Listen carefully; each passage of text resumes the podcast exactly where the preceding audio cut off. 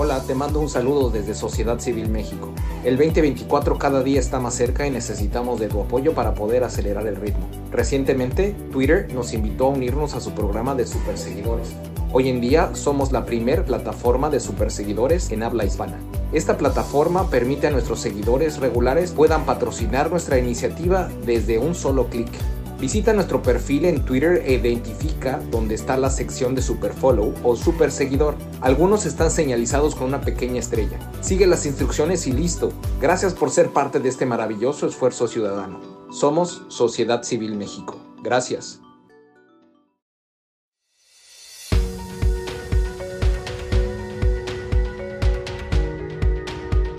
Bienvenidos al espacio de Sociedad Civil México donde propiciamos el diálogo y el debate ciudadano. En un momento comenzamos.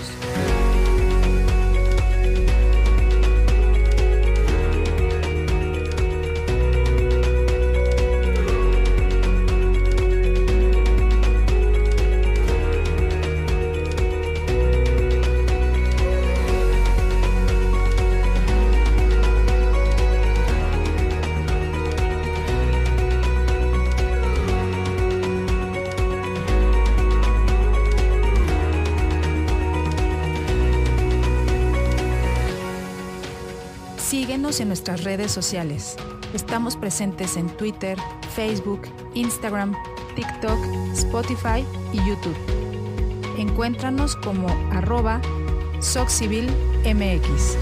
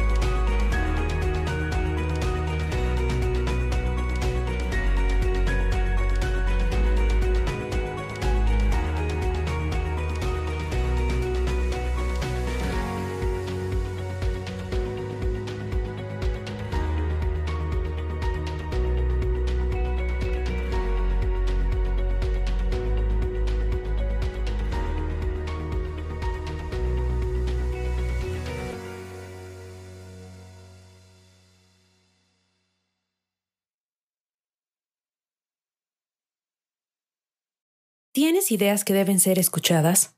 Este es tu space. Mantente al pendiente de nuestros foros. Compartamos propuestas y soluciones de ciudadano a ciudadano. Nos estarán acompañando todos aquellos, todos y todas aquellos que, que van a buscar la presidencia en el 2024. Y hoy tenemos a Enrique de la Madrid. Hola Enrique, ¿cómo estás?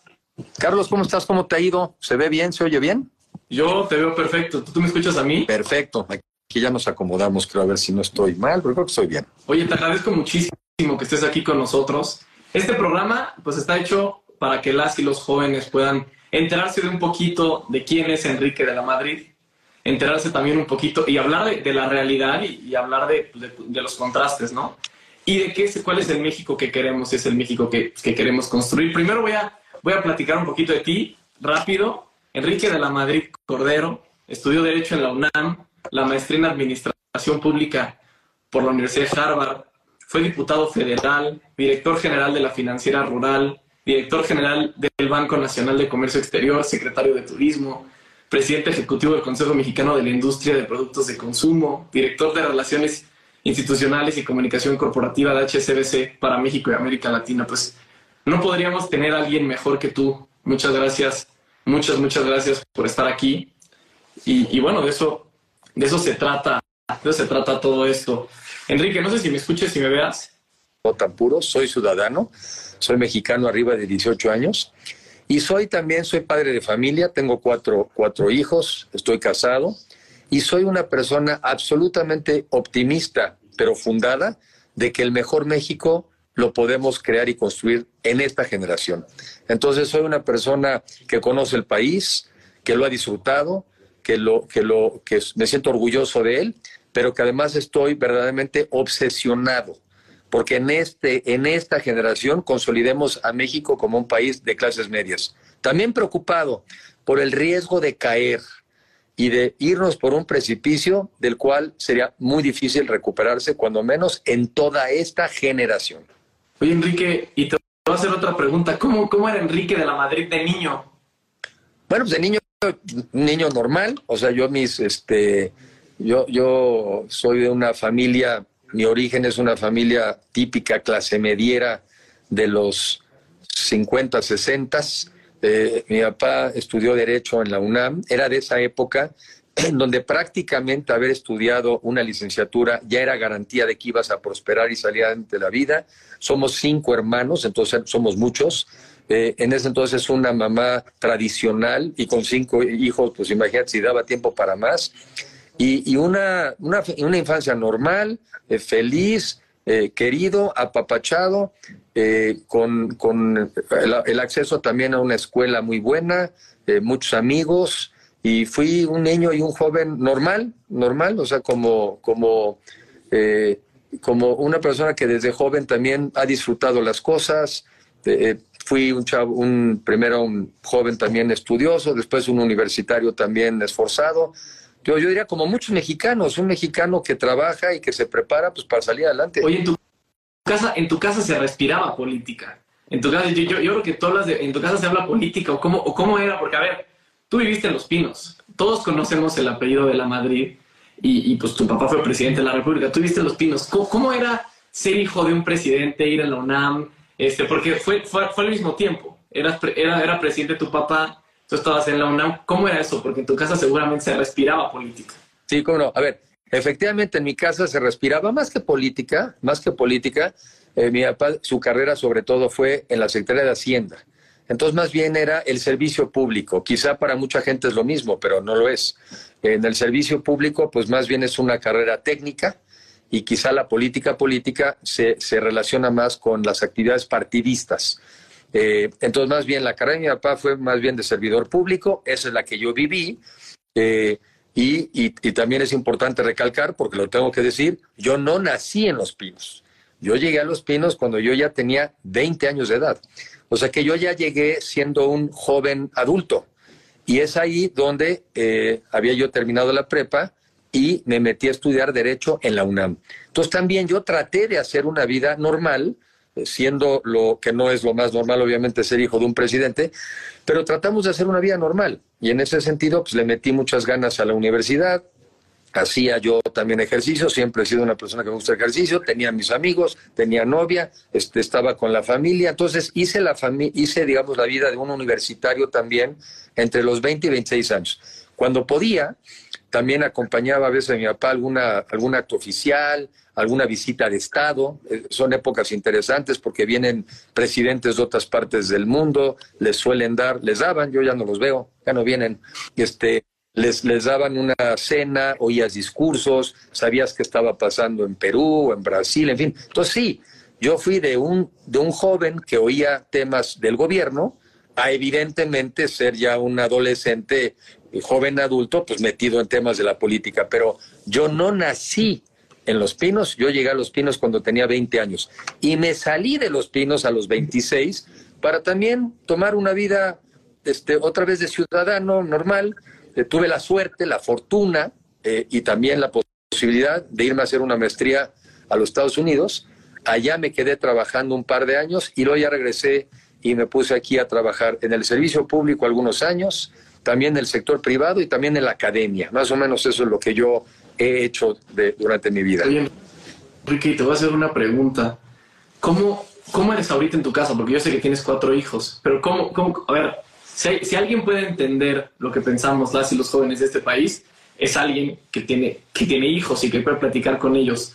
¿Cómo, cómo, cómo eres de papá? Porque eso es algo importante y mucha gente lo preguntaba, oye, y porque vemos a los políticos, eso es algo que, que alguna vez ya lo había platicado contigo, vemos a los políticos, pues como, como alguien externo. No nos imaginamos que un político pues, tiene una familia también, que un político no se levanta, bueno, sí se levanta a las 5 de la mañana, regresa a las 12 de la noche, pero también tiene una familia. Ayer vi que pusiste un video cenando con tu hijo. Ese tipo de cosas, pues, son, son muy importantes y la gente me preguntaba, porque puse una cajita de preguntas, ahorita al final vamos a responder algunas, pero decían, ¿cómo es Enrique de papá? A ver, yo tuve la suerte de llevarme muy bien con mis papás, o sea, yo me llevaba muy bien con los dos y, y parece mentira, pero en esos años de los pinos fue cuando todavía estábamos más cerca, porque teníamos tiempo para conversar cuando terminábamos la cena, y después de ver el noticiero de ese entonces que era Jacobo Zabludowski, me quedaba yo largas horas platicando con mis papás.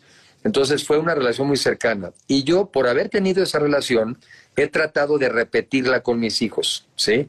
O sea, yo, eh, yo disfruto de mis hijos, disfruto de mi familia, eh, siento que evidentemente es una responsabilidad, pero sobre todo es un gran gozo. A mí me, eh, yo, yo, yo encuentro un enorme placer en, verlos desde que eran chiquititos y los disfrutabas y que eran niños y, están bonitos y los apapachas. Y ahora que son unos adultos y de repente sí, ayer cenando con mi hijo, el mayor, que tiene 28 años y ya está casado, y bueno, pues este, yo casi llevo mi cuadernito para tomar notas, porque ahora yo de ellos aprendo, de, él aprendo, es una nueva generación, afortunadamente también se involucran en mis temas, algunos les interesan más que a otros, como es normal, pero yo creo que tengo una muy buena relación con mis hijos, espero que ellos digan lo mismo. Este, y yo no soy de esas, de esas personas, digo, trabajo mucho, trabajo mucho, pero siempre me doy mis tiempos este, para estar con la familia, para disfrutarnos, porque es muy importante. Yo en mi vida creo que la vida es como si fuera una mesa con muchas patas y tienes que tener tu vida diversificada. El trabajo es una cosa, pero no lo es todo. Tu familia es muy importante, pero también es una parte de tu vida. Este, eh, pero una parte, por cierto, muy importante. Y te digo, yo, los, yo lo aprendo, yo los disfruto y bueno, ya estamos en otra etapa. Ya no soy el papá que los anda educando, soy el papá que también aprende de ellos y los disfruto mucho. Enrique, ¿siempre quisiste ser presidente? Hola, te mando un saludo desde Sociedad Civil México. El 2024 cada día está más cerca y necesitamos de tu apoyo para poder acelerar el ritmo. Recientemente, Twitter nos invitó a unirnos a su programa de superseguidores. Hoy en día somos la primer plataforma de superseguidores en habla hispana. Esta plataforma permite a nuestros seguidores regulares puedan patrocinar nuestra iniciativa desde un solo clic.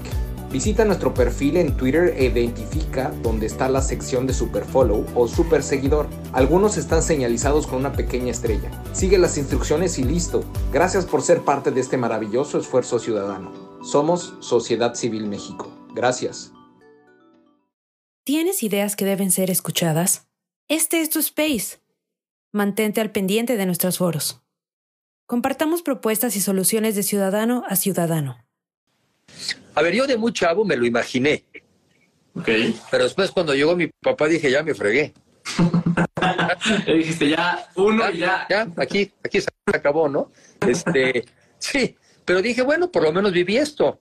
Y, y, yo disfruté mucho porque, porque me interesaban los temas y porque tuve la enorme suerte de que a diferencia de lo que nos pasa a todos, que siempre tenemos que especular, ¿y por qué decidieron esto? ¿Y por qué pensaron esto? ¿Y por qué hicieron esto?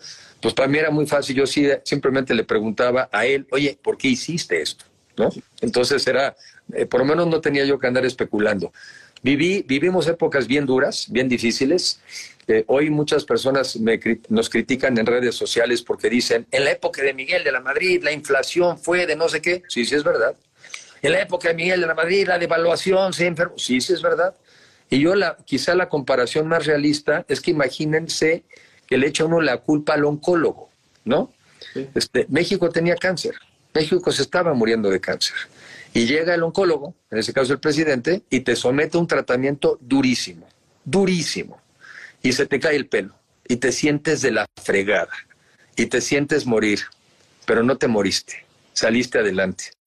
Y un poco es el México de ese entonces, y por eso mal hacen los que quieren medio mal informar a los mexicanos y dicen, es que viste cómo sufrieron, sí, sí sufrimos, y viste las tragedias, sí, nomás que él no provocó la crisis, él ayudó a México a salir de la crisis y en gran medida a ser el México que soy.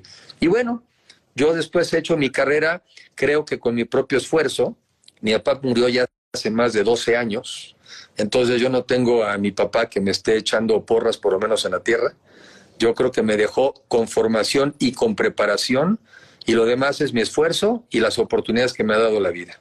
Oye, una vez en una entrevista tuya, cuando te empezaba a conocer, no sé si fue en el financiero, vi que te decían, oye, pero no te va a afectar a tu papá. Y me encantó la respuesta que diste porque dijiste, es que yo lo único que puedo decir es que tuve a los mejores papás del mundo. Y, y, yo, y, dijiste, yo, yo puedo hablar de la inflación, yo puedo hablar de todo, pero si me preguntan de mi papá, les voy a decir que tuve al mejor papá del mundo. Y eso, eso se me quedó guardado y se me va a quedar guardado para siempre, porque, a ver, es tu papá. Pues sí. Porque estás diciendo, tú no elegiste en dónde nací. Exacto. Oye, yo te voy a hacer otra pregunta. ¿Qué es, ¿Qué es eso que la gente no ve de Enrique? Bueno, que yo creo que los, las personas, y es normal, no pasa nada, las personas eh, estereotipamos. Entonces han de decir, eh, eh, se imaginan cosas, ¿no? Eso me pasó desde que yo era chavo, por ejemplo. No, este, es que este ha de ser un vago, ¿no? Pues, es un hijo de un presidente, ha de ser un vago. Y luego resulta que cuando no eres vago y eres estudioso, entonces viene el fenómeno al revés. O sea, afortunadamente te valoran, lo reconocen. No, bueno, si estás en la política, no, bueno, pues es que este ha de ser un corruptazo. No, no he sido corrupto. He sido una persona absolutamente honesta y por eso estoy aquí. Si no, no podría estar. Entonces, ¿qué, ¿qué, me pasa a mí en la vida? Pero llevo toda mi vida así, entonces tampoco pasa nada. Una cosa es lo que se imaginan y otra cosa es lo que soy. Y cuando ya me conocen, creo, afortunadamente, la mayoría de las veces ya es una impresión mejor que la que tenían. Entonces, eh, somos, somos estereotipos, así somos los seres humanos, asumimos cosas. Entonces, nada, soy normal. O sea, tengo a mi familia, tengo a mis hijos, trabajo durísimo, este, me encanta mi país, eh, me encanta el deporte, me gusta la lectura, veo películas, veo series como cualquiera, hago deportes, salgo a la calle, tengo dos perros, este, o sea, en ese sentido, pues soy una persona común y corriente. Pues sí, por lo menos aspiro a eso. Oye, pero así como, así como eres una persona normal y, todos los que están aspirando a, un cargo público también son personas normales, porque eso es una realidad. No son diferentes a los demás. Pero oye, a ver, te voy a preguntar una cosa, porque también hubo muchas cosas. A ver, esto también se trata de que te conozcan como, ¿qué te gusta? ¿Qué música te gusta? ¿En tus ratos libres escuchas música o no te no, escuchas sí, oigo. Este, eh, eh, a veces soy muy repetitivo, eh, de repente me agarra alguna, algún disco en especial y como que lo repito, se ve que muchas veces. Antes yo escuchaba más música clásica, que me gusta mucho, pero ahorita oigo menos. tiendo a ver que también está como más de moda. Otra vez la influencia de mis hijos. Pues si voy en el coche voy oyendo la música de ellos. Reggaetón. Pues sí, o este Bad Bunny, ¿no? Este, eh, se casó, por ejemplo, mi hijo mayor, entonces veníamos también, yo ya tengo el disco de las diferentes opciones que pudieron haber sido de la boda. Entonces yo vengo oyendo música, me encanta la música y la verdad debería de oírla más porque a veces el día sí se pone tenso, a veces el día sí se pone pesado, pero me gusta la música, me gusta bailar, me gusta también relajarme, me gusta que a veces de repente y quizá eh, eh, llega el día y decir, ya, se acabó, ya, ya quiero hablar de otras cosas, ya, ya quiero ponerme a ver la tele, eso, ya, ya estuve todo el día hablando de estas cosas, ya quiero cambiar, por eso también me gusta leer. Siempre me ha gustado leer porque siento que me lleva a otro mundo, me distrae, me, me divierte, me entretiene. ¿Cuál es tu este, libro favorito? Pues no tengo uno porque el, favorito igual es el que estoy leyendo. Y luego esa pregunta siempre me la hacen y luego entonces tengo que inventar para que no parezca que no sé leer. no, leo mucho. Leo dos o tres a veces a la vez eh, y luego a veces paro uno porque me llamó la atención otro y comienzo. Y a veces no me sé los libros que estoy leyendo, no me sé el nombre, la verdad es que no me importa, lo estoy leyendo, lo estoy disfrutando, leo siempre en la noche algo antes de acostarme, es mi manera también de relajarme, de tratar de distraerme y de, y de que el sueño este, llegue. Eh, y leo mucho, creo en leer. Yo creo que es, un, es, una, es una maravilla poder leer. Te lleva a otro mundo. Oye, te lleva a otro voy a preguntar una cosa. Bueno, chance de aquí se van a desconectar, pero le vas a América, ¿verdad? Pues sí, ¿qué le vamos a hacer? yo soy americanista de corazón y para toda la vida. Voy a puedo cambiar de lo que sea, pero jamás de equipo. Exacto. Exacto. Y, y ahora reconozco que, pues que también el América que yo conocí y ahora que está también la serie de la América, este, eh, que la puedes ver por Netflix, bueno, pues yo soy el América de ese entonces, el de Carlos Reynoso, el de Enrique Borja, el de José Antonio Roca, que era el director técnico. Entonces, esta serie que está en Netflix de, de la América me trae mucha nostalgia de esa época, porque ese es el América que yo conocí. A veces el de hoy, pues ya me siento a veces un poquito más alejado porque no, no lo veo con la frecuencia que quisiera. Uno de mis hijos es americanista también, entonces por ahí me voy enterando, pero pues sí, el América, a ver, era el América. No, y será para toda la vida de América. Muchos de aquí están poniendo, muchos de aquí están poniendo, aquí está, está qué grande es el América, qué bueno que vas al más grande, pero otros ponen, no, ya, ya se cayó el candidato. Oh, ya, es que el fútbol... Ahí perdimos. El fútbol siempre, el fútbol siempre va a dividir, que decían que, yo estoy de con eso, ¿sabes? Hay algo, hay algo muy importante, yo luego cuando estamos en, en, pláticas con, con adultos y con jóvenes, lo que les digo es, los que tienen la culpa de que no nos involucremos en política, y ya vamos a entrar a ese tema ahorita, pero es, son los papás. Porque te dicen, en la mesa no se habla ni de religión ni de política. Oye, sinceramente, se tiene que hablar de política. Urge que salgamos a votar, pero si no, a ver, no hay que votar por votar, hay que hacer un voto consciente, hay que hacer, y si no se habla en la casa, pues te aseguro que no se va a hablar en la escuela. Bueno, en la escuela también se tendría que hablar también. Vamos a hablar de ese tipo de cosas, pero Voy a hacer Oye, a ver, Enrique... Ya estoy viendo oscuro, me voy a acercar aquí mi luz. Sí, sí, no te preocupes. No te preocupes. Para que mejore la luz. Listo. No, no te preocupes. Oye, a ver, Enrique, ¿por qué, ¿por qué estar en el PRI? Por la misma razón que le voy a la América. Así te va, de, directa la respuesta. Primero, primero porque hay cosas que yo no escogí el arranque. Después, claro que las escoges como adulto. Este, yo digo, a ver, ¿qué cosas no escogí y después ratifiqué? como si fuera una confirmación, ¿no? Eh, primero, eh, mis papás son católicos, nací católico, esa la ratifico, mi manera de, ser religioso. Este, después, cuando mi papá lo hacen candidato, yo tenía 18 años. Al día siguiente de que lo hicieron candidato, nos llegaron las credenciales de registro del PRI. Tampoco me preguntaron. Y la otra, pues tampoco me preguntaron de la América, porque mi abuelo era americanista, el abuelo materno y también mi mamá. Bueno, ahora viene la ratificación. A ver, mi papá fue presidente por un partido.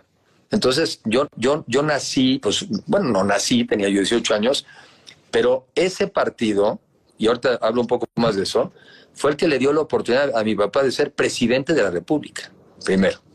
Desde entonces también aprendí, y espero no ser mal interpretado, que en los partidos, como en las empresas, como en los clubes, como en todo, hay y habemos de todo. Y mi papá, pues fue una persona honorable, honesta, trabajadora dentro del PRI. También ha habido otros, pero a mí me tocó vivir una generación de los de esa época mi papá, que muchos de ellos eran verdaderamente espectaculares. O sea, de las personas mejor formadas, mejor preparadas, en fin. Yo sé que muchos jóvenes de hoy eso no lo ven porque ya a veces nada más destacan las figuras negativas. Y es lamentable y es la realidad. Pero en mi caso, el PRI también me dio después la oportunidad de ser diputado federal, 2000-2003. Y después también competí por el PRI, aunque perdí, para una delegación. Y luego no me salí del PRI, pero, pero fui miembro del gabinete ampliado del presidente Calderón. Y después, en un gobierno priista, el del presidente Peña Nieto, yo fui director del Banco Nacional de Comercio Exterior y lo fui también, de, fui secretario de Turismo. Entonces, a ver, mi reflexión es, yo soy de los que cree que las cosas se cambian, en mi caso, desde adentro. Hay quienes piensan que se cambian desde afuera. Yo soy de los que piensan cambiar las cosas desde adentro. Y una manera de cambiar las cosas es estando adentro. Y, y, si te digas mi narrativa y lo que yo estoy tratando de hacer, pues yo estoy defendiendo lo que creo que es correcto que hay que hacer. Yo sí creo en un país honesto, de gente capaz, de gente trabajadora, de gente esforzada, de gente con oportunidades. Oye, que en el PRI hay de otro tipo y al revés, sí, pero también los hay en otros partidos. Entonces, yo he encontrado oportunidades, me he podido desarrollar ahí y ahí es donde doy mis batallas. Yo las doy también desde adentro. Es, esa es un poco mi tesis. los sistemas a veces se cambian desde adentro. Yo con eso. Y eso, es, eso está muy bien y, por eso le hacíamos entrar a la segunda parte porque, mira, es, es, bueno que ya, te, que ya te conocimos un poquito más y que la gente puede saber que Enrique de la Madrid no solamente es el político, también es papá, también es americanista, gracias a Dios. También, también no solamente, no solamente estuvo en Los Pinos, porque mucha gente piensa, bueno, fue hijo del presidente y tienes toda la razón, el estereotipo es, ¿es hijo del presidente? No, pues ya es un junior, que le encanta. Pero, pero hay, hay algo que saber. Ahora, ahora quiero que platiquemos de, las, de la realidad de México, antes de pasar a las preguntas que nos están haciendo de la realidad de México y, es muy importante las soluciones, ¿no? Y lo que más nos interesa a los mexicanos pues son cuatro cosas. Educación, salud, seguridad y economía. Empezamos por educación. Tú decías, tuve la oportunidad de estar en una buena escuela. Hoy en día, pues la educación en México está pésimo. Digo, los, libros de texto ya los estaba escribiendo un venezolano, un, chavista, eh, todo, ese tipo de cosas. Al gobierno pareciera, parece, y estoy seguro, que le conviene tener el pueblo ignorante y sin, y, sin y sin tener educación de calidad. ¿Por qué? Porque los puede manipular. El presidente le falta respeto a la gente diciendo, a mí, por mí votan los que, así, así, y me, me, me cae gordo el comentario, pero dicen, el presidente dice, por mí votan los que no estudian. Entonces, ¿qué quiere decir con eso? ¿Qué, cuál, es, ¿Cuál es la realidad de, de la educación? ¿Cómo lo ves? ¿Y cuál es la solución? Claro. A ver, yo, yo soy un creyente, creyente firme en la educación y además en la educación permanente, o sea, en la educación de toda la vida. Eh, yo el otro día en una plática decía, el que tiene formación, educación, voy a decir formación porque educación luego dicen que es buenos modales, ¿no? Pero formación es este, habilidades técnicas o conocimientos. Yo digo que el que tiene eh, esas, esa educación tiene dos grandes ventajas. Identifica los riesgos en el mundo en el que vive, los identifica y por lo mismo los puede administrar, se puede defender, pero también es capaz de ver sus oportunidades. Entonces, el que tiene educación tiene esas dos posibilidades. Me defiendo de los riesgos y aprovecho las oportunidades. El que no, a veces no, no sabe ni por dónde le llegó la ola. No logra vincular muchas veces quien no tiene educación, y conste que no es inteligencia, es preparación, no logra ligar causa y efecto. Ejemplo, hoy la gente no vincula que muchas veces están mal porque hay malas políticas públicas en un gobierno. Simplemente piensan, pues así pasó, ¿no? O sea, no hay medicinas, ¿por qué hay? Pues así pasó. Este, oye, es que pues las escuelas no están funcionando, ¿por qué? Pues es que así pasó. No, no, no, así pasó. Eso estaba para otras épocas donde decían, no, pues es que son los dioses, ¿no? No, la educación tiene que volver a ser el principal factor de movilidad social. En las generaciones de nuestros, de nuestros antepasados, tener una licenciatura era garantía de movilidad social. Hoy no lo es. Y tenemos que regresar a que la educación lo vuelva a hacer. Entonces, una, educación de calidad. Pero ahí va la otra parte que ya es diferente. Yo también platicando el otro día con empresarios les decía, nosotros, ustedes y nosotros, yo en el gobierno, tendríamos que generar un nuevo pacto. Un pacto por la prosperidad de los mexicanos. Un pacto para emparejarnos porque lo que no es justo es que tú le digas a un joven que se prepare y cuando van a pedir una chamba en una de estas empresas, luego les dicen, oye, no, no puedes porque te falta, eh, te falta experiencia. Entonces, ¿para qué me pediste que me preparara? Si llego aquí, hicimos un esfuerzo, mi familia lo hizo, pagamos, llego aquí y no tengo chamba. Entonces, eso no vale. Si nosotros vamos a trabajar para que los jóvenes tengan herramientas para poder obtener los empleos más de mejor nivel y de mejor pagados, el compromiso es te contrato. Y ahí el sistema alemán es una buena referencia. En muchas universidades, y también pasa en México en algunas, cuando ya estás en los últimos años de los, o los últimos trimestres, eso los terminas ya en la industria, ya en empresas. Y entonces es una transición mucho más natural entre la escuela y el trabajo. Entonces, resumiendo, para mí la educación es esencial, es el primer elemento igualador. Todos nacemos con diferentes circunstancias, la educación nos iguala, nos empieza a emparejar. Oye, y, y, te voy a preguntar una cosa.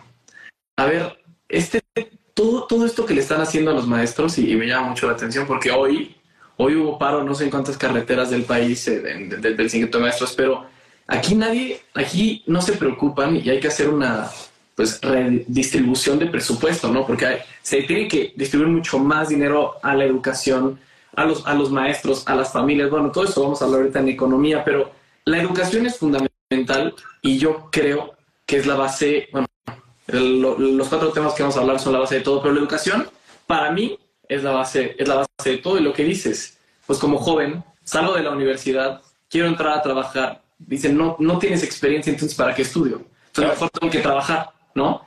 O, o, para ir, o para ir a un lugar, bueno, te queremos de becario un rato, pero hay muchos becarios que tienen que, que tienen que comer también ese, ese tipo de cosas es algo que hay que pues, hablar con, con, la industria privada y apoyar a los emprendedores. Eso es, algo muy importante. Hay muchos emprendedores mexicanos hay mucha inversión extranjera y, bueno, a ver, ¿quién va a querer venir? Y este es el segundo tema. ¿Quién va a querer venir a un país a invertir si cobran derecho de piso, si el crimen organizado está pues, en, lo, más fuerte, ¿no? O sea, ya, ya superaron todo, todo el récord de homicidios. Ahora, ¿qué, cuál, ¿qué es la situación de seguridad y cuál es la solución? Se tiene que, esta pregunta es, con el, al, narcotráfico y al crimen organizado, ¿con ellos se tiene que negociar? ¿Tú si fueras presidente, negociarías? No, no se negocia. Y, y, no se negocia, pero te voy a decir qué me dicen que se hace. Una es regresar un poco más al tema de, empleo. Claro que tenemos que generar las condiciones para que los jóvenes puedan emprender. Y emprender debe ser parte de nuestra cultura. Eh, el americano en ese sentido es mejor. Eh, ¿Qué quiere decir? El mexicano al americano lo educan para intentar y fallar. Y si falla, está más cerca de obtener el éxito. Y en México a veces como que no, no, no, nos, no nos premiamos el fallar. Y, y fallar es importante, es un paso. tú ves los niños cuando aprenden a caminar, pues primero se dan unos guamazos por todos lados y nunca le dices, no, ya no vayas a tratar de caminar. No sé dónde después le dijimos a la gente que es malo fallar. Entonces, ¿qué hay que hacer? Todo un sistema de apoyo al emprendimiento. Y entonces tiene que haber todo un esquema, eh, lo que estábamos tratando de hacer en el INADEM. El INADEM fue una copia. En Estados Unidos existe una cosa que se llama el Small Business Administration, que está hecho precisamente para apoyar las pequeñas empresas. Porque tú tienes que, eh, que tener un entorno otra vez que te apoye. Y necesitas, por ejemplo, mentoría. Necesitas todo un esquema donde haya gente que ya tiene experiencia profesional, ha tenido sus propios negocios y poner a esas personas como consultores. Hay, hay empresas que lo hacen, pero que el gobierno también lo provoque y que ayude a jóvenes que están emprendiendo simplemente a fortalecer sus habilidades. Necesitas que haya eh, posibilidades de que haya capital de riesgo. Eh, eh, entidades como la Banca de Desarrollo, antes Nacional Financiera, una parte también era capital de riesgo. O sea, el joven tiene una idea, pues no tiene capital. Pues hay que entrarle con ese riesgo. Ahora, le va bien al negocio, el gobierno se queda con una parte, digamos, como accionista, ¿no? Como lo haría cualquier fondo en Estados Unidos. Lo segundo, que haya acceso a financiamiento. Si tú estás arrancando un negocio, pues no tienes dinero, necesitas financiamiento. Entonces hay que crear todo un entorno, toda una cultura de emprendimiento. Los jóvenes quieren emprender y debemos de fortalecer que los jóvenes emprendan. Habiendo dicho eso, yo creo que una parte muy importante del tema de la seguridad, lo comentaba, es una economía que crezca, es un joven que emprenda, es gente que esté enfocada en lo que tiene que estar para que así tengas mucho menos tentación de sumarte a las filas del crimen organizado. Hoy en día, con una economía que no crece, pues el área de recursos humanos del crimen organizado tiene mucha demanda. Pues, digo, tiene mucha oferta de gente, ¿no? Este, ahí no les piden dos años de experiencia, les dicen, no te preocupes, aquí en, en 15 días yo te gradúo. Sí, sí. Entonces, yo en 15 días yo aquí te, te, te gradúo. Entonces, un paso bien importante es ese. No, con el crimen no se negocia. Lo que sí se hace es que les dices, esto no. No quiere decir lo demás sí, pero sí queda muy claro los nos. ¿Sí? Y así lo hacen en el mundo. Tú tienes en el mundo las zonas donde sabes que venden droga. Se sabe. Bueno, pues allá venden droga. Pero enfrente de la escuela, no. Violencia a los ciudadanos, no. No te metes a las extorsiones con los ciudadanos, no. Entonces, tiene que haber nos pero también tiene que haber un gobierno capaz de cumplir la amenaza, porque si no pasa lo doy, se pitorrean, y parece que la única política pública hoy en México es hablar con los abuelitos y las abuelitas, ¿no? Es decir, a pedirles que por favor hablen con sus nietos. O sea, ¿qué tipo de gobierno es? Es una vacilada, ¿no? Entonces, tienes que tener un gobierno con buenas policías, con buenos ministerios públicos, con áreas de investigación, para que cuando amenaces, la cumplas. Y la otra, oportunidades. Y, la otra, una enorme colaboración también internacional, porque muchas de las organizaciones criminales hoy en día en México son internacionales. No es nada más aquí localitos, o sea, vienen desde Latinoamérica, están en México, van a Estados Unidos y llegan a Europa. Entonces, también se necesita una enorme coordinación internacional y eso también es muy importante, porque son países que además tienen más recursos que nosotros, pero compartimos los mismos problemas, pues nos tenemos que coordinar. Coordinar y, y mira, lo, lo, lo que es muy importante en el crimen organizado te dicen, oye, no, aquí no necesitas nada de experiencia, aquí, aquí no tienes que estudiar, si allá te están pagando dos pesos, aquí yo te voy a pagar diez, no te preocupes por eso. Y, y todo eso también viene con el tema de la educación, ¿no? Porque hay gente que no puede estudiar desgraciadamente porque no hay oportunidades de empleo, porque tienen que ayudar en sus casas, porque tienen que ayudar con medicamentos. Y, y a ver, si se está muriendo su mamá, y hay muchos, he leído mucho de eso, que muchas situaciones y he platicado del otro día, en Palacio, afuera del Palacio Nacional, hablando con un señor que se llama Domingo. Domingo es seguidor de López Obrador, pero es, él se considera obradorista. Él, él es obradorista. Se llama Domingo. No sabía el nombre por todo lo que me platicaba y me decía, ¿cómo no voy a apoyar a un presidente que me da de sueldo a mí por venir a Palacio Nacional 10 mil pesos? Ah, caray. ¿Cómo no apoyar a un presidente que me está ayudando a construir mi casa porque me está dando dinero? Entonces, a ver, una, política de regalar dinero. A ver, nadie está en contra de los apoyos. Y también el, el, pues el, programa de jóvenes construyendo el futuro, si se, si se hacen bien las cosas, claro que puede ser un buen programa, ¿no? Se tiene que apoyar a las juventudes, se, tiene que, se le tiene que dar, pero también se les ayuda con asesoría. Tienes toda la razón cuando dices, hay que enseñarle al joven que cuando cae se puede levantar y que no se tiene que quedar ahí. Y para eso existen, a ver, ¿cuántos de los, cuántos de los empresarios no empezaron con un mini negocio y quebró? Y empezaron con otro y empezaron con otro. Y así igual pasa pues en la política, ¿no? Muchos, muchos de los chavos que quieren empezar pues una carrera política, quieren empezar ya luego, luego siendo diputados, ¿no? Hay que empezar conociendo, hay que empezar y hay que abrir las puertas a las juventudes. ¿Por qué se trata? Creo que ya estamos en un momento muy importante de México porque la elección del 2024 la vamos a definir las y los jóvenes. No, solo en el voto, sino que también nosotros tenemos, digo tenemos porque no, es, es, es obligatorio que nosotros, o sea, redactemos algunas de las propuestas. ¿Por qué? Porque es el México que viene para mi generación, ¿no?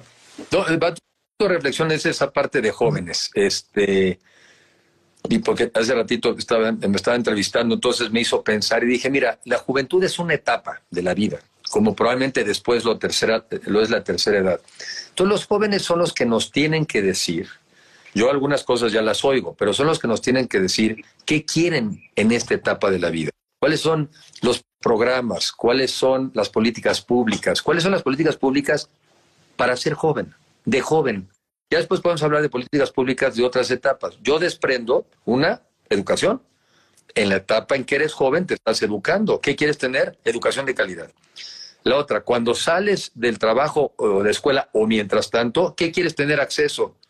A un trabajo digno. Ah, pues entonces hagamos políticas que estimulen la generación de empleos en el país, que lo estimulen, no que lo frenen. Es otra cosa muy natural que quiere después un joven, su propia vivienda ya sea propia o rentada. Entonces también hay que tener política de vivienda para los jóvenes. ¿Qué otra cosa hace el joven? ¿Qué le gusta o nos gusta cuando estás joven? Pero después también, el deporte.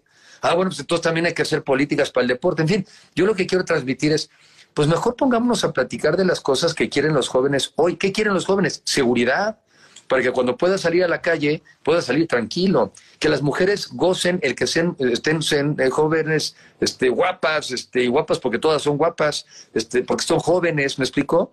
Que puedan salir a la calle y disfrutar su juventud y no vivir con pánico. Entonces yo sí creo que los jóvenes tienen que participar en las definiciones de las políticas. Claro que creo. Y las primeras en las que tienen que participar son en las de ser joven. Como después, si llegamos algún día a la tercera edad, pues seguramente los de tercera edad nos van a decir otras cosas. Mira, quiero mejores servicios médicos porque ahora me enfermo más y me atienden más. Necesito, por ejemplo, infraestructura para, pues, porque tengo problemas de movilidad. Entonces, que los jóvenes participen y definan, de entrada cuando menos, sobre su etapa. Y después sobre lo que quieran, sobre lo que quieran. Es muy importante que estén activos. Y por eso, una cosa que te escuché, los jóvenes van a definir el futuro, no hay duda pero lo pueden definir de dos formas, participando o no. En Reino Unido, siempre pongo ese ejemplo y me dicen, no, no es buen ejemplo. Pues no sé, a ver, todo el mundo sabe que existe un país que se llama Inglaterra y yo creo que sabe que Inglaterra está en Europa y saben que hubo una discusión en, en Europa con los ingleses donde les dijeron eran los horribles europeos por los que Inglaterra no avanzaba y que si se salían de la Unión Europea iban a estar mejor, lo que le llamaron el Brexit.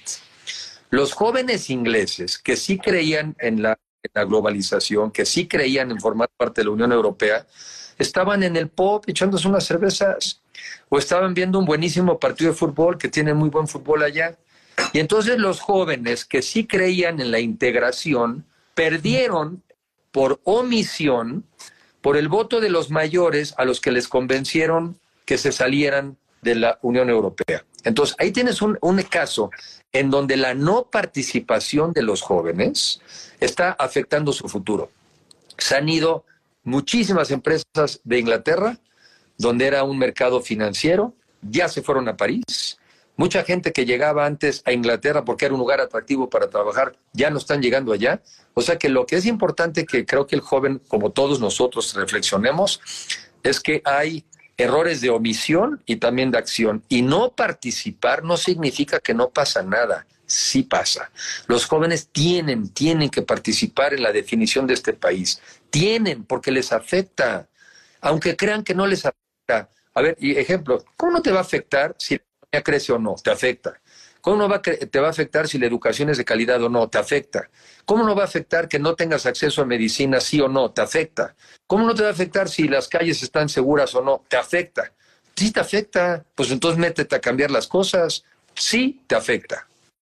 Oye, y, yo antes de las elecciones del año pasado y de las elecciones de este año, grabo un video diciendo, a ver, así de fácil. Muchos dicen que la política no les importa.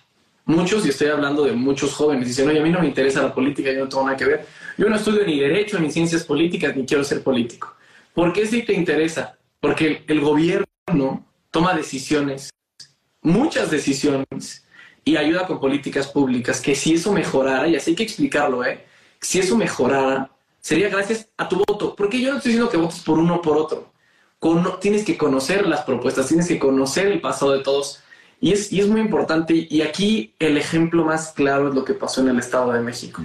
Lo que pasó en el Estado de México, la no participación, pues eso sí es de, alerta. Bueno, en, Tamaulipas, que votó solamente 22% ahorita en la, en la, elección extraordinaria, eso, eso habla de que de verdad, más que no nos interese que, porque mucha gente dice es que, es que la gente ya está cansada, la gente ya está harta y la gente ya no confía en los partidos políticos. Y lo digo lo digo siendo un joven político y activista y, lo digo porque platicas con la gente y dice, no, ya me falló este, ya me falló el otro, ya me falló el otro. Entonces lo que, lo que tenemos que hacer es que confíen en ciudadanos. A ver, la política es ciudadana. Hay que ser ciudadanos de tiempo completo. Siempre lo decimos en sociedad civil, en los spaces. Horas México. Horas México escuchando este tipo de actividades. Horas México, tal vez yo no conozco a Enrique de la Madrid pero hay un evento en mi colonia con Enrique de la Madrid, oye, pues no pierdo más que media hora en ir a escucharlo y no pierdo nada. Muchos, y contigo y con los, y con los, las y los demás, que escuchen, que conozcan, que participen. Ahí, ahí está la elección del 2024. Y, y no solo estoy pensando en la elección, en los dos electorales, estoy pensando que si hacemos un voto consciente, vamos a poder tener un 2025 y 2026, porque yo me acuerdo mucho que decían muchas señoras, me decían, es que si no votas, me decían, joven, porque pensaban que yo no iba a votar, joven, si no votas, eh, al, Estado se lo va a llevar la tristeza. Me decía, oh, entiendo, yo, yo entiendo. Pero entonces, desde sus casas hablen de política. ¿Qué pasaría, Enrique, si no fueras, si no fueras político y llegaran tus hijos y te dijeran, oye, papá, tienes que salir a votar, eh? Vamos con salir a votar. Te motiva mucho más que un joven diga. Y, y, todos, y todos los que nos están escuchando, todas y todos los que nos están escuchando, hay que decirles, salgan a votar en 2024 por él o la candidata que más les convenza. aquí, aquí lo más importante es llamar al voto, no al voto de nadie, solamente a que salgan y voten. Ahora, en temas, en temas de salud, sabemos que México no tiene salud como Dinamarca.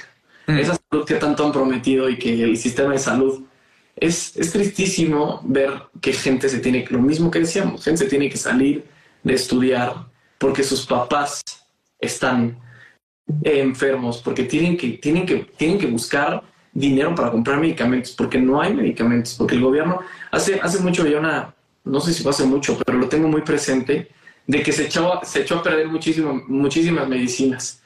Eso, eso a mí se me hace cuando todos los niños con cáncer, lo decían el, el, lunes en el evento, lo decía Alito Moreno, mm. decía, podemos olvidar muchas cosas, pero los papás de los niños con cáncer, los hijos de, las, de las mamás desaparecidas, ellos no van a olvidar. Y hoy, hoy lo decimos, y hoy, lo decimos y es muy importante.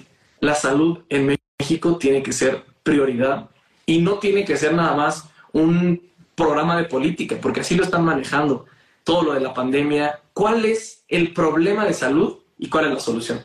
Mira, la salud es una de esas áreas en México, honestamente, donde el país había venido avanzando absolutamente y constantemente. Yo conozco, de por lo menos de que yo me acuerde, al doctor Soberón como secretario de salud en los ochentas, y después de ahí ha habido una serie de, médicos distinguidos que fueron destacadísimos secretarios de salud. De las cosas que en México eh, son importantes destacar, por ejemplo, en 1960 la esperanza de vida en México era de 55 años de edad. Y la gente pues se moría más de una infección del estómago o, te morías eh, los primeros cinco años de vida o las madres se morían dando el parto. Eh, hoy la esperanza de vida al nacer eh, ya es de 75. Bueno, era de 75 hasta el 2018, por cierto. Bajamos a 71 en tan solo cuatro años con este gobierno. Pero ya era de 75 en el 2018. Teníamos uno de los países más eh, destacados en el mundo en términos de la cobertura de las vacunas para los niños. O sea, porque, porque de niño es cuando te vacunan, pues para que no te dé, por ejemplo, polio, porque no te tiene por qué dar polio si existe una vacuna, o que te dé sarampión, ¿no? O que, o que tengas este, paperas. Bueno, hoy en día no estás atendiendo más que al 45% de los niños con este nuevo gobierno tenías un seguro popular, ya teníamos un problema con un, país con problemas de salud, en, sobre todo en términos de que era un sistema, es un sistema muy fraccionado, que si el IMSS por acá, que el ISTE por allá, que las secretarías de salud, en fin. Y los que no tenían seguro, porque la salud en México todavía hoy en día está vinculada al trabajo, no debería estar vinculada al trabajo, ahorita digo cómo debe estar vinculada, no debe estar en función de debe estar en función del solo hecho de que seas mexicano o mexicana, con la educación. Nadie te dice, oigan, ¿qué trabaja su papá para ver si usted puede tener o no acceso a educación? No, pues yo quiero entrar a la escuela. Así, va, así tenemos que hacer lo mismo en la salud. Y se había generado el seguro popular para todas aquellas personas que no cotizaban en el IMSS tuvieran acceso a un seguro popular. Llega este gobierno y con el mismo argumento que ha destrozado todo, que es lo que siempre usa, el de la corrupción, quitó el seguro popular y de la noche a la mañana dejó a 16 millones de mexicanos sin acceso a la salud. Hoy grabé un videito que ya saldrá en algunos días por lo que traigo las cifras frescas. Hoy traemos a la fecha 65 millones de recetas médicas no atendidas por IMSS e ISTE, nada más para simplificar, 65 millones en estos cuatro años de administración, simplemente porque no hay medicinas. Y porque estos tipos, otra vez, bajo el argumento de la corrupción, destrozaron el compra, el sistema de compras consolidadas. Se quedaron sin, compras. Este, podrían ser todavía peores las cifras. Me explicaba alguien hoy, oye, en esto tan, tan, pues, tan tortuoso. Tienes muchas recetas no atendidas porque no hay medicinas. Pero podría haber incluso más recetas no atendidas si hubiera más citas, pero ya tampoco te dan citas. Hoy el 71% de las personas que no se operan, por ejemplo en el IMSS, es porque no les dan cita. 71%. O sea, han destrozado el sistema de salud de este país, increíble. O sea, y bueno, ya sabemos lo de los niños con cáncer, no les importan. No, las vacunas no les importan. Es un desastre. No era así, ¿eh? No era así. La gente te dice cuando vas en la calle, antes había medicinas. Yo le digo, ¿en serio antes? Sí, sí había. Antes me atendían en las clínicas. ¿Sí te atendían? Sí, sí me atendían. Entonces, quiere decir que sí podemos. Ahora, hacia adelante, lo que tenemos que hacer es dar el salto a un sistema de salud universal, que no esté vinculado a tu trabajo, sino que por el solo hecho de ser mexicano lo pueda. Y dos ideas para dar dos datos nada más. Que tú puedas el día de mañana escoger la clínica en donde te pueden atender. Si tienes una enfermedad normal, no es que a usted le toca la clínica oiga, pero si aquí hay un enfrente, a usted le toca. No, no, no, no. Yo escojo la clínica más cercana a mi casa donde me pueden atender.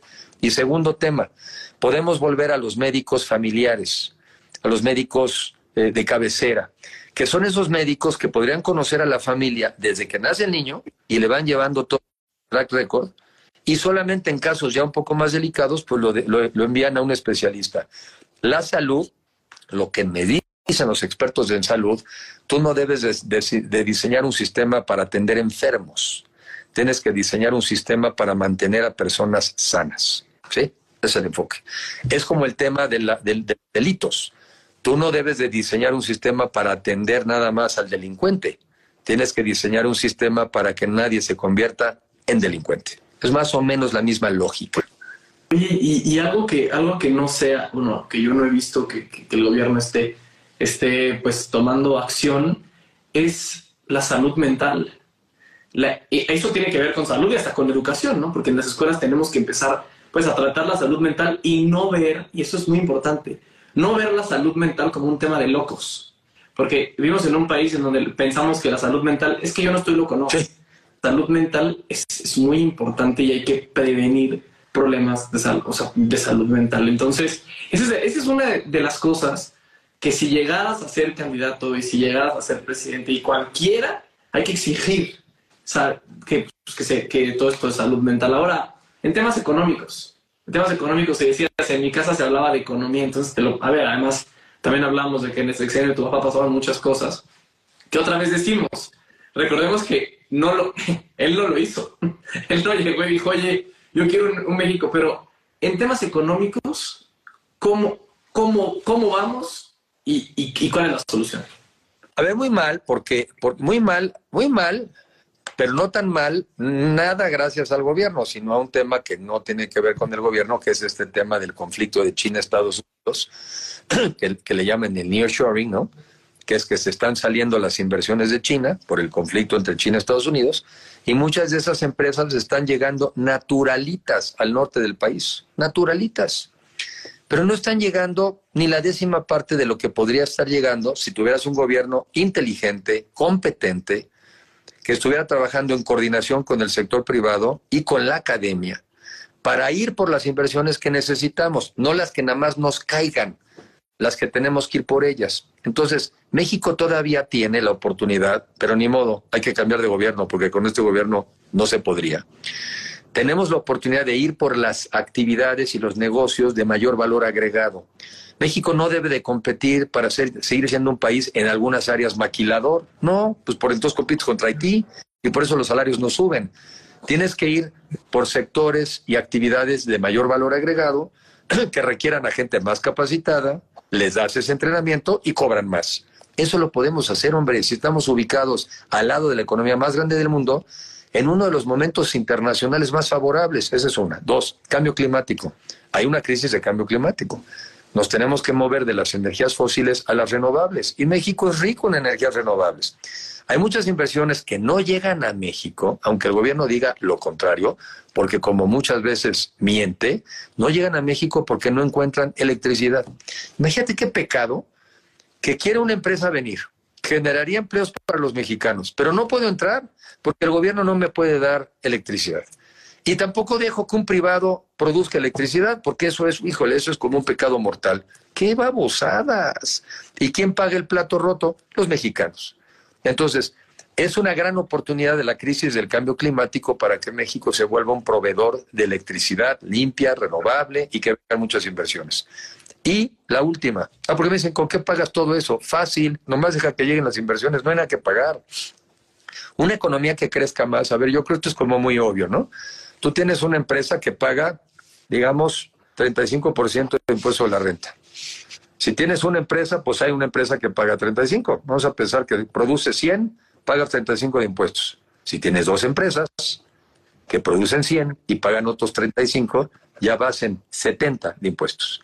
Si tienes otra empresa que también produce 100 y paga 35 de impuestos, ya va en 105. Y dicen, ¿cómo se va a pagar todo eso? Ah, sí, hombre, dejando y fomentando la actividad económica. Y esos impuestos los vamos a utilizar en educación, salud y Estado de Derecho. Es simplemente dejar que las cosas lleguen, no las frenes e ir por las que te importan. Estaríamos en México ahorita en un momento bollante. Estarían llegando las inversiones como nunca. Aún así llegan a pesar de este gobierno, lo que estaría entrando. Oye, y estamos, estamos perdiendo una oportunidad grandísima con todos los conflictos que hay entre Estados Unidos y China, porque muchas empresas de Estados Unidos quieren un lugar donde pues, la mano de obra sea barata, que esté, y acá estamos al lado, la mano de obra es barata, se puede decir. Imagínate la oportunidad que tendríamos si hubiera un presidente que, que, que le gustara la inversión extranjera, porque aquí, aquí la inversión extranjera... ¿Eh? Y mexicana, porque la mexicana de hoy, pues mejor se van y compran empresas en Estados Unidos. También hay mucha inversión mexicana que aquí ya no está invirtiendo. Y ya no estoy invirtiendo porque ya no confían. A ver, todo el mundo hablaba de, ¿te acuerdas? No, no te acuerdas, pero al principio del sexenio decían, es que va a ser un gobierno como en Venezuela, hay que sacar todo nuestro dinero. Todo, todo, ese tipo de cosas, al final del día espantan a los emprendedores. Y si yo quiero poner algo y no, y no sé de qué me están hablando, pues, pues lo, no lo voy a poner porque primero, lo que hablábamos, seguridad, pues me van a cobrar piso, más todos los impuestos. Entonces, todo ese tipo de cosas creo que es muy importante. Ahora, Enrique, vamos a pasar a un momento de preguntas. Y aquí te preguntan, ¿quién sería, bueno, te están hablando, ¿quién sería el candidato más fuerte de la oposición? Pues es que luego a veces me la preguntan al revés, que quién me gustaría. Y, yo contesto que una, pues me gustaría que allá fuera la mejor opción posible, para que México tuviera opciones, las mejores posibles. Pero a veces me gana un poquito lo egoísta, digo, no, no, la persona más 4T posible es la que me gustaría de candidato, para poder entonces eh, evidenciar los contrastes, para que entonces para el mexicano fuera más fácil contrastar. De este lado tienes una oferta, una opción para que una economía que crezca, que genere empleos y que genere riqueza. De este lado tienes una visión estatista de la economía, una visión vieja, en donde el gobierno cree que tiene que ser el que tenga líneas aéreas en manos de militares, bancos en manos del Estado, este, expropiando trenes para que estén en manos del gobierno, este, aduanas en manos de marinos. No, a ver, es una visión estatista, esa es una visión que ya en México falló. Esa fue, justamente ese fue el cáncer que se llegó a atender en el año 82. Ese fue el cáncer. Había 1.200 empresas paraestatales y lo único que producían eran... Hoy es, el caso de Pemex. Imagínense que en lugar de tener un Pemex tuviéramos 10 Pemex. ¡Qué maravilla! Este país estaría ya quebrado todo, porque Pemex pierde al año como 400 mil millones de pesos. En la visión de este gobierno necesitamos cinco Pemex más, ¿está bien? Estaría padrísimo. Perderíamos entonces dos mil millones, ¿no? O sea, la locura. Y no es que, quiero aclarar esto, yo soy, he sido funcionario público.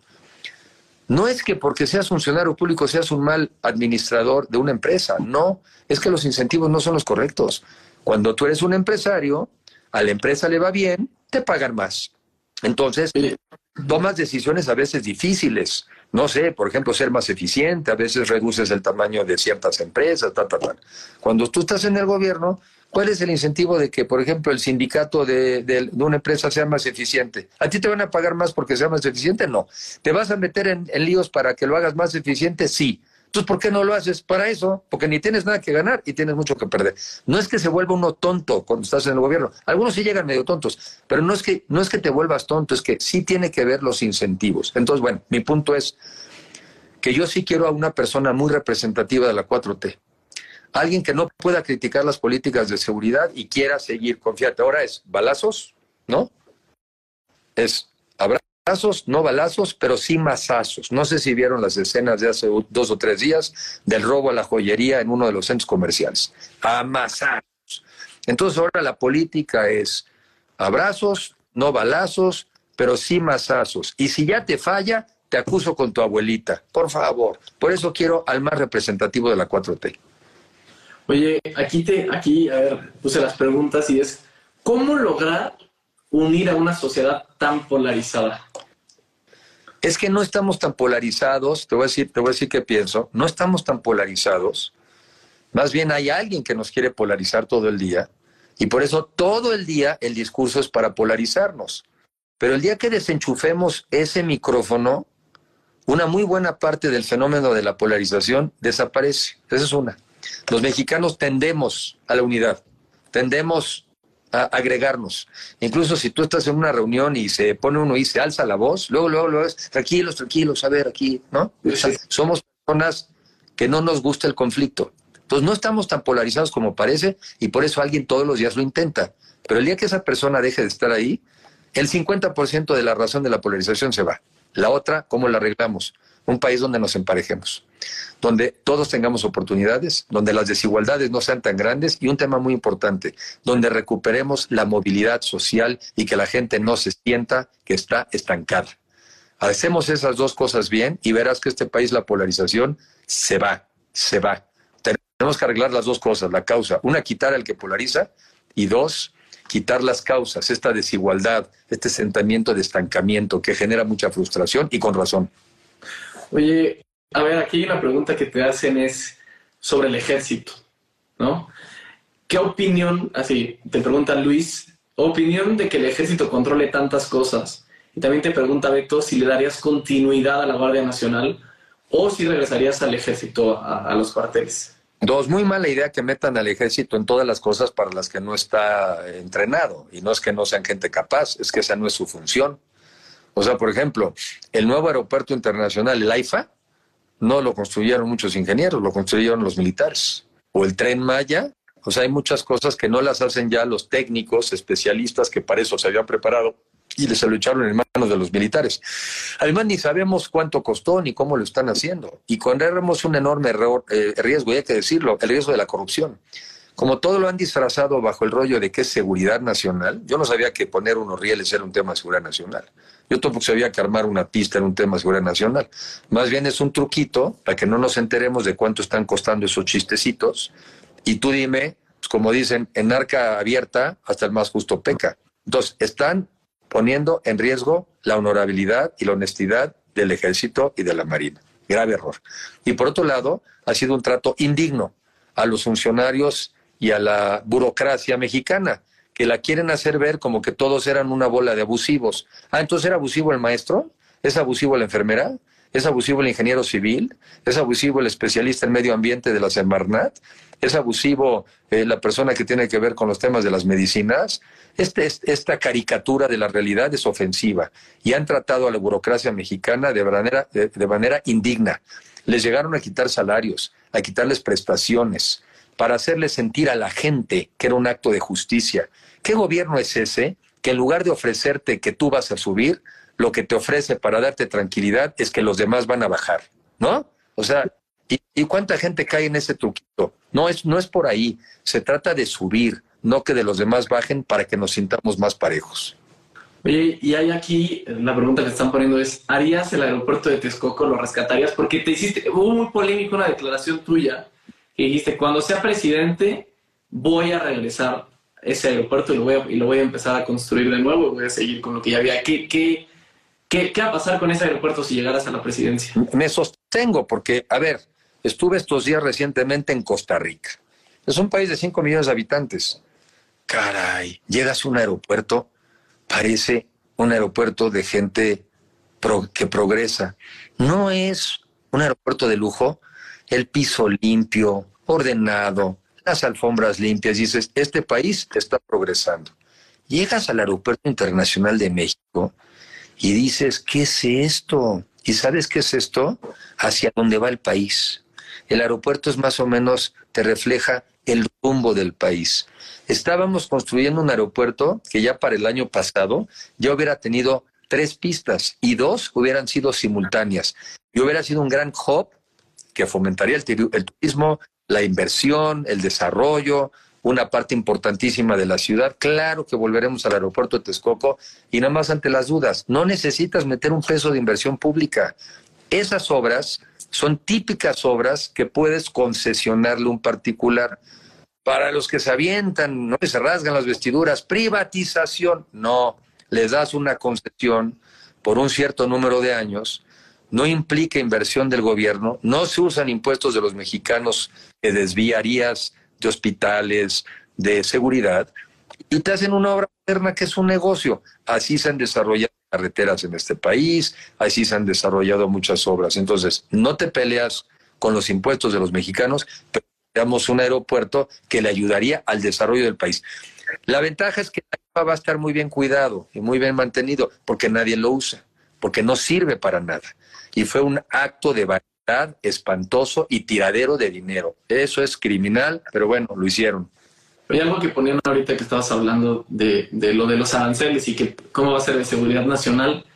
Hoy se cumplen 90 días de que el INAI no puede operar, bueno, no puede sesionar, gracias a que no se nombra y ayer en la comisión permanente eso eso, bueno, es, aquí parece que le teme el gobierno, no, no parece, el gobierno le teme a la transparencia, ¿no? Mm. Eran, eran, los, eran los mejores amigos de la transparencia cuando eran oposición y ahora como gobierno pues está siendo, está siendo muy complicado. Aquí te preguntan, ¿cuáles serían tus prioridades si llegas a ser presidente? Este, no es el orden, pero son muy claras. Eh, economía, en el sentido de empleo, más empleos dignos y mucho mejor pagados. Para eso necesitas que la economía crezca, en fin, pero lo que importa son los empleos. Dos, seguridad. tenemos que fortalecer eh, otra vez la seguridad y la justicia. Y eso pasa por fortalecer policías.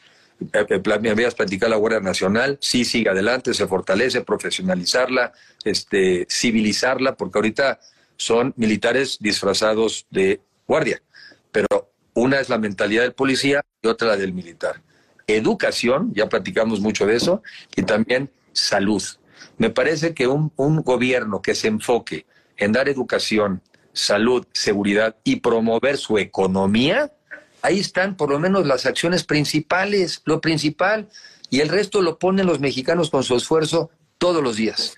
Por eso yo estoy en contra de, ¿para qué andas tirando el dinero en, en obras este, de infraestructura o como dos bocas y no tienes dinero para pagarle bien a los maestros o a las enfermeras o a los policías? O sea, pues un, gobierno sin prioridades al final del día es un gobierno sin resultados.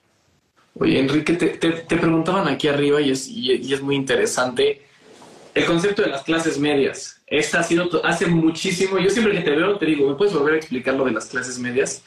¿Qué, cómo, ¿Cómo le explicarías a los que no están entendiendo mucho por qué, por qué regresaran, por, por qué hacer de México un país de clases medias? Sí, a ver, y, y, y que, deja ver si lo puedo explicar en negativo, ¿no? Esto es, una persona en pobreza, una persona en pobreza, es aquella a la que no le alcanza su ingreso para una canasta básica, se tiene, un, se tiene el cálculo, y además tiene cuando menos una, y si no creo que son tres, pero una o tres carencias. Ejemplo, no tienes acceso a seguridad social, este, no tienes acceso a educación, eh, no tienes acceso a servicios de vivienda, por ejemplo, vivienda, digo. Entonces, una persona en pobreza es aquella que no alcanza un nivel mínimo de ingreso y además tiene una de estas carencias, creo que tres de siete. Esa es una persona en pobreza. ¿Qué pasa cuando a una persona le aumentan los ingresos? Aunque tuviera tres carencias, ya no está en pobreza. Está en una situación, unos dirían vulnerable. Pero en mi lógica, para simplificar, si dejas de ser pobre, ¿qué eres? Clase media. Entonces, la clase media no es un tema que suene a clasista, es que saliste de la pobreza, saliste. Pero entonces ya tienes un ingreso que por lo menos te permite, y entonces yo ya defino, comer tres veces al día de manera sana y balanceada, tener acceso, por ejemplo, a poderte vestir, tener acceso a servicios públicos de educación, salud y Estado de Derecho, tener derecho a entretenimiento y, ¿por qué no?, que te quede una lanita para pasarla bien. Entonces, sales, salir de la pobreza es salir de una vida de angustia cotidiana. Con un experto en clases medias, que hemos tomado el otro un seminario, la, la visión, fíjate, de futuro, porque siempre hablamos del México del futuro.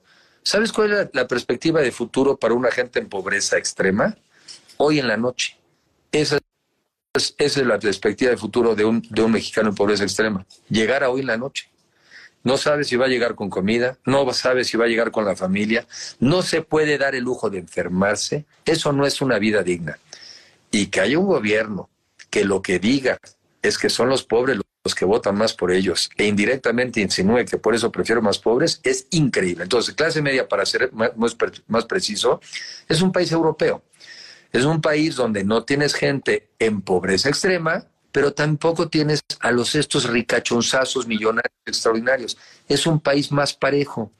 Todos tienen trabajo, seríamos capaces de generar también sistemas de seguro del desempleo, todos tienen derecho a un sistema de educación público gratuito, todos tienen derecho a un sistema de salud. Eso es un país de clases medias.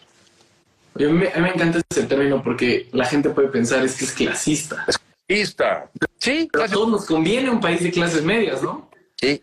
Oye, y aquí te preguntan, ¿qué grupos de la población, ahora que ya has caminado a ver, siendo hijo de presidente y ahora también empresario, todo, todo, todo. Ha recorrido el país muchas veces. ¿Qué grupos de la población serían los más difíciles de atraer y cómo vas a hacerlo, no? A veces los más difíciles somos nosotros. Y entre más subes de nivel económico, más difíciles. La, gente más modesta eh, creo que tiene muy claras las prioridades. Yo quisiera que mis hijos tuvieran acceso a la escuela. Yo quisiera que mis hijos pudieran tener eh, un empleo digno y bien pagado. Yo quiero que en mis calles pueda haber luz, que la puedan pavimentar. Es que está tan inseguro que no entra ni la policía. Sí, hay eh, muchachas que están en la noche caminando por zonas oscuras y prácticamente saben que serán asaltadas o serán vejadas. Este, entonces, eh, vivimos en un país, yo creo que lamentablemente con una sociedad que se volvió muy insensible, se volvió muy indiferente ante el sufrimiento de los demás. Y en parte por eso nos pasó lo que nos pasó. Y yo cuando menos, yo, yo, yo me doy registrado y yo asumo mi parte y yo asumo mi responsabilidad de que yo no permitiré que eso siga así. Y tenemos que ser un país que nos preocupe más el malestar de los demás, que nos preocupe más las desgracias de los demás y que si nos asumamos corresponsables en el buen sentido de la palabra, sí podemos hacer una diferencia por los demás, sí podemos. Y eso no es una tarea que solamente le corresponde al gobierno, porque el gobierno igual y serán 5 millones de funcionarios, de una población de 130 millones de mexicanos. Es un cambio de actitud también. Es una visión empresarial también con un, sentido de mayor responsabilidad social y un mexicano todavía más generoso. Yo propongo no solamente un cambio de gobierno, sino un cambio de actitud de la empresa y de la sociedad para un México mejor. Es como una visión más integral. Claro, si uno aspira a encabezar un gobierno, primero respondes por el gobierno, pero también yo convoco a un cambio de actitud como sociedad. Si no, no salimos adelante. No, depende de la sociedad, lo decíamos mucho en la pandemia, ¿no? Depende de nosotros, pues cómo va a salir también adelante el país, porque pues es, ciudadano y esto, esto tiene que ver. A ver, preguntan aquí, ¿crees que las mujeres están de tu lado? ¿Qué acciones inmediatas implementarías para apoyar la lucha feminista y la seguridad de las mismas? Eh, a, ver, primero yo eh, también para hacer lo mismo, así como vivo rodeado de jóvenes porque tengo jóvenes, eh, hijos, pues yo vengo de una madre a la que admiro mucho, este, una abuela, las dos mis abuelas con características muy diferentes, pero siempre fui muy cercano a ellas. tengo una esposa preparada, estudiada, este, realizada, y yo como funcionario público siempre, siempre busqué oportunidades para que más mujeres entraran a trabajar en las áreas que dependían de mí. Eh, porque yo también creo que pues eso se, demuestra haciéndolo. Las mujeres en México siguen estando en una situación de desventaja, eh, tienen un estigma todavía en lugares desde que nacen. Oye, tú cuida a tus hermanitos, ¿no? Porque es niño, tú atiéndelo, eh, cuida a los enfermos, cuida a los mayores. reciben salario menor a trabajo igual. Son sujetas de violencia, de acoso, de hostigamiento en los trabajos. A mí nunca me ha hostigado una mujer en mi oficina. Ah, pero yo sí he visto hombres que han hostigado a mujeres, ¿sí? Y la otra, pues viven con mucho más miedo, ¿no? En transporte público, en la calle. Y ya el caso dramático, violencia física y feminicidios. Entonces yo creo que es todo un área que tenemos que trabajar con las mujeres, también a partir de qué? De escuchar a las mujeres de escuchar a las mujeres y de que ellas mismas nos digan cuáles son los temas que quieren atender. Doy, doy dos o tres, porque sí lo estoy estudiando. Dos o tres. Una, en las empresas privadas, en muchas de ellas todavía no, no existen áreas de, diseño de políticas de género para atención de mujeres. Hay que hacerlo. Y eso tiene que ser una norma. Eh, la otra, eh, tenemos, por ejemplo, que en los ministerios públicos, poner ministerios públicos mujeres, que atiendan los casos de las mujeres y además perfectamente entrenadas. Porque luego las mujeres llegan, me lo platica de una persona, llegas al Ministerio Público, oiga, ¿y usted ya le pegaron? No, no me han pegado. Ah, pues no puedo yo a usted atenderla, porque solamente hasta el momento la han amenazado. Este, pero pues ahora sí que vengas cuando la golpeen. ¿no? Entonces parece que tú vas ahí este, para pedir ayuda de la autoridad y no te atienden. Eh, y necesitamos otra que es muy importante y esa la estoy estudiando, eh, es eh, fortalecer o terminar de sacar un sistema nacional de cuidados, justamente para quitarle esa tarea a la mujer del cuidado. Oye, el cuidado del niño, el cuidado del anciano, el cuidado del enfermo. Y ahí va otra, la última, porque todas tienen que ver. Hay que, hay que realmente generalizar las escuelas de tiempo completo, las guarderías y las estancias infantiles, porque eso le quitó a las mujeres la oportunidad de dejar a los hijos en una guardería o dejarlos en una escuela o de irse a trabajar Muchas mujeres abandonaron sus trabajos porque no pueden dejar a los niños en ningún lugar. Y yo no digo que sea tarea de las mujeres, pero como la sociedad sigue siendo así, ¿quién perdió? Las mujeres. Entonces, tiene, tiene que haber una política eh, específica de género y todas las políticas tienen que tener una visión de género. Y en eso yo creo. Oye, aquí te pone una pregunta sobre legalizar la marihuana. Mm. Yo he dicho que sí, por muchas razones. Primero, porque de lo que yo he estudiado, primero es menos adictivo, fíjate, es un poco por lógica, hay dos o tres lógicas. Una es científica y otra es jurídica. Una es, eh, es si es menos adictivo que el alcohol y es menos adictivo que el tabaco, ¿por qué no prohíbes el alcohol y el tabaco y sí prohíbes la? Entonces, una es por simplemente dicen, este, ay, se me va el, no, voy a usar ahorita el principio, pero ah, es algo así como eh, a igualdad de razón, misma disposición. Entonces, si el alcohol y el tabaco son menos adictivos que la marihuana, la marihuana no la podrías prohibir, por esa razón. Segundo, este, no es, eh, la, segunda, la Suprema Corte de Justicia lo que estableció es que existe el principio de libre determinación de la personalidad. Oye, si yo quiero fumar marihuana, es mi bronca. Tu Estado, no te metas. No es tu tema. No es como si mañana además nos digan cómo nos tenemos que vestir.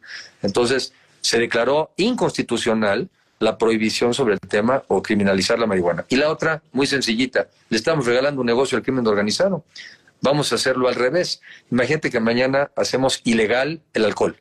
¿Y quién lo va? Entonces, ¿qué va a pasar? Alcohol va a haber Nomás que ahora va a caer en manos del crimen organizado y no del gobierno, que tienes una COFEPRIS que te regula, tienes una industria que paga empleos, que paga impuestos y bla, bla, bla. Ve el análisis al revés. Legalizamos, regularizamos la marihuana y generas una industria y quitas toda esta también fuente de ingreso eh, para hacia los grupos criminales. ¿Es la solución definitiva al tema de la inseguridad? No. Pero es una bobada tener a la, a la, a la, a la marihuana este, criminalizada y que se presta extorsión de los policías a los ciudadanos, sí, es una abusada. Y antes el argumento era que los americanos no nos dejaban. Ya los argumentos, ya los americanos, la mitad de los estados la legalizaron. Yo iría por la regularización, que no la promoción de la marihuana, que es diferente. Oye, aquí, aquí un, joven que se llama Alejandro Díaz, que es, bueno, usted es, mexiquense, es un crack, está muy metido en todo esto. Pregunta, se decía que en el 2024, pues que el 2024 iba a pasar por el 2023 pues con el Estado de México. Y pues después del resultado, ¿cuál es tu opinión y qué estrategia pues vamos a implementar para emocionar y decir, sí se puede ganar, sí vamos a ganar? Y bueno, esa es una de las últimas preguntas porque ya sé que te tienes que ir, pero esa es una de las últimas preguntas, pero él, hay que, hay que motivar a la gente a que salga a votar y cómo los, y cómo los motivamos después de, después de una elección con baja participación y pues con derrota. Bueno, Sí, o sea, evidentemente me hubiera encantado que hubiéramos ganado en el Estado de México. Eh, y, obviamente la victoria de Coahuila es importantísima, pero no tiene la dimensión del Estado de México. Pero no es una, tampoco es un mal ejemplo Coahuila para dos, tres, para dos, tres cosas. Primero, el de Coahuila está calificado como un muy buen gobierno, muy buen gobierno, y particularmente en los temas de, de seguridad, porque en Coahuila hace como 10 años o 9, la seguridad era un desastre la gente en Torreón, bueno, o sea, al piso, ¿no? Cuando estabas en un restaurante, la balacera, un desastre.